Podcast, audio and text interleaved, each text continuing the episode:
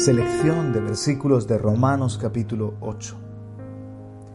Dice el 14, porque todos los que son guiados por el Espíritu de Dios, los tales son hijos de Dios.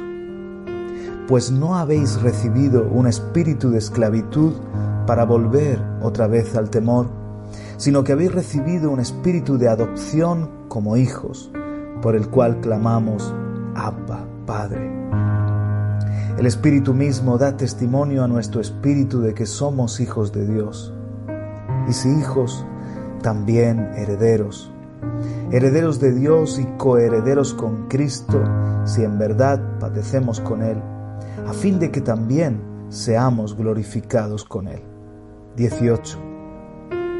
Pues considero que los sufrimientos de este tiempo presente no son dignos de ser comparados con la gloria que nos ha de ser revelada.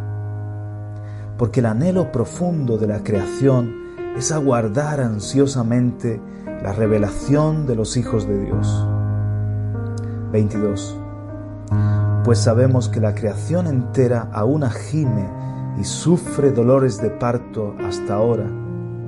Y no solo ella, sino que también nosotros mismos que tenemos las primicias del Espíritu, aún nosotros mismos gemimos en nuestro interior, aguardando ansiosamente la adopción como hijos, la redención de nuestro cuerpo. 26.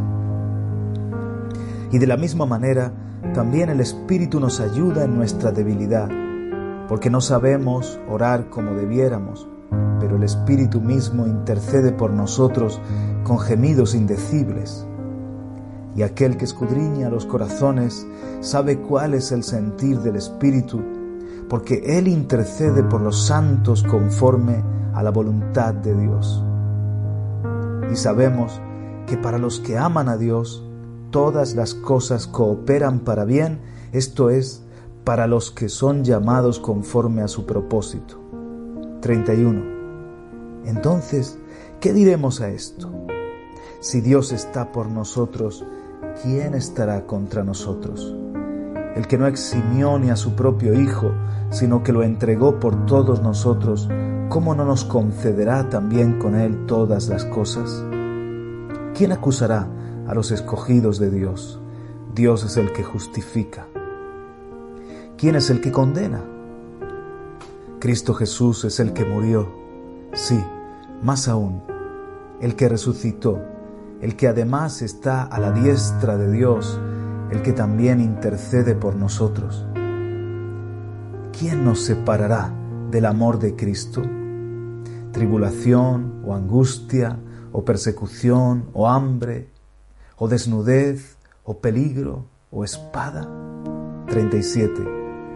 Pero en todas estas cosas somos más que vencedores por medio de aquel que nos amó porque estoy convencido de que ni la muerte, ni la vida, ni ángeles, ni principados, ni lo presente, ni lo porvenir, ni los poderes, ni lo alto, ni lo profundo, ni ninguna otra cosa creada nos podrá separar del amor de Dios que es en Cristo Jesús, Señor nuestro.